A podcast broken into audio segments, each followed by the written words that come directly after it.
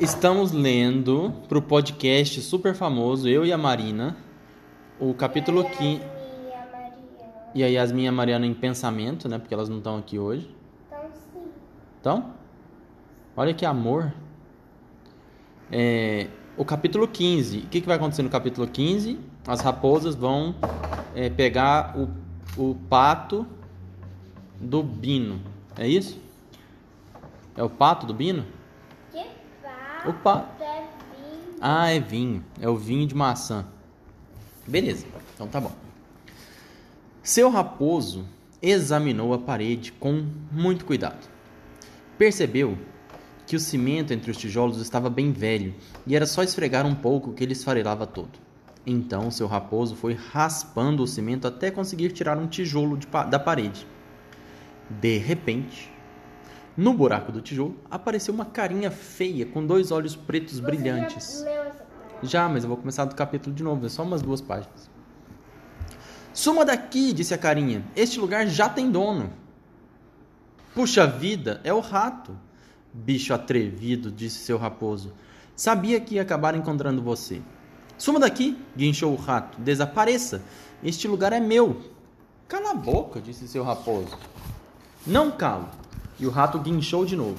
Daqui não saio, eu cheguei primeiro. Seu raposo deu um sorriso enorme e seus dentes brancos e pontudos brilharam como faíscas. Escuta aqui, bicho feio, disse seu raposo. Eu tô morrendo de fome e acho que você daria um ótimo aperitivo. Foi o suficiente. O rato desapareceu. Seu raposo deu mais umas boas risadas e começou a arrancar mais tijolos da parede. Quando o buraco já estava bem grande, seu raposo passou por ele e entrou na sala subterrânea. Seu texugo e a raposinha foram atrás dele. Aquela sala subterrânea era, na verdade, uma adega imensa, úmida e escura. O que que é uma coisa úmida? Uma coisa molhada. É isso aí, gritou seu raposo. Isso aí o quê? perguntou seu texugo. Não tem nada aqui dentro. Onde estão os perus, papai? perguntou a raposinha. Já temos comida demais, disse seu raposo. Disse seu raposo, aliás. Não precisamos dos perus do Bino. Mas então, o que viemos fazer aqui?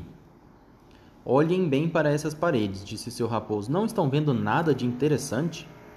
Seu texugo e a raposinha fecharam os olhos e foram abrindo de novo, bem devagar, para se acostumarem com a escuridão.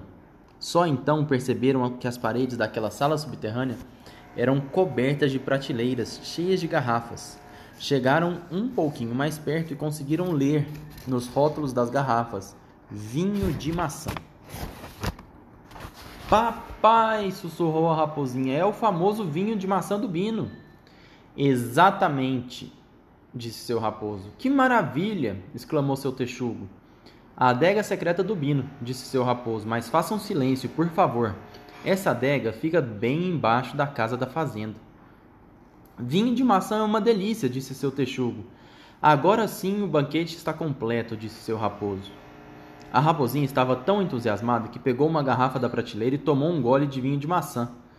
Uau! disse ela quase sem fôlego. Uau! Uau! O vinho de maçã do Bino era uma bebida forte mesmo, dessas que ardem na garganta, queimam o estômago e fazem sair lágrima dos olhos. Ah, disse a raposinha, isto sim é que é vinho de maçã. Agora chega, disse seu raposo e tirou a garrafa da raposinha. Mas seu raposo não resistiu e também tomou um gole.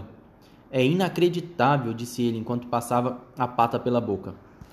Que delícia de vinho! Agora é minha vez, disse seu texugo. Depois de tomar um gole imenso do vinho, seu texugo quase caiu para trás e não parava de piscar os olhos.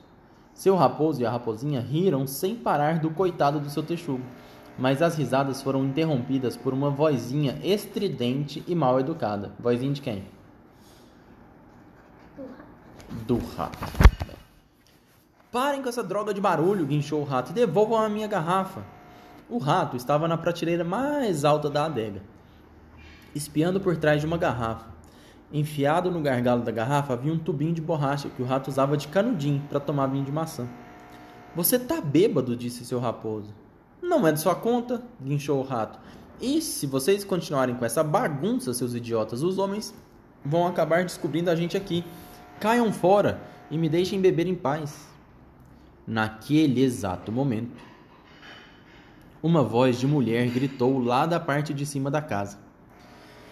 Depressa, Mabel, traga o vinho. Você sabe que o Sr. Bino não gosta de esperar, principalmente depois de ter passado a noite inteira numa barraca. Os animais gelaram de medo. Ficaram totalmente imóveis. De repente, cre... eu não sei fazer esse barulho. Faz o barulho de uma porta abrindo, velha. Assim tá bom, né? Alguém abriu a porta da adega. Toque, toque, toque, toque. Alguém estava descendo a escadinha de madeira que levava até as garrafas. Quem era essa pessoa? Mabel, né? Mas quem era Mabel? Que trabalhava na fazenda. Acabou o capítulo. Só. Só. Rapidinho, né? Daqui a pouco a gente faz o capítulo 16. Vou parar aqui.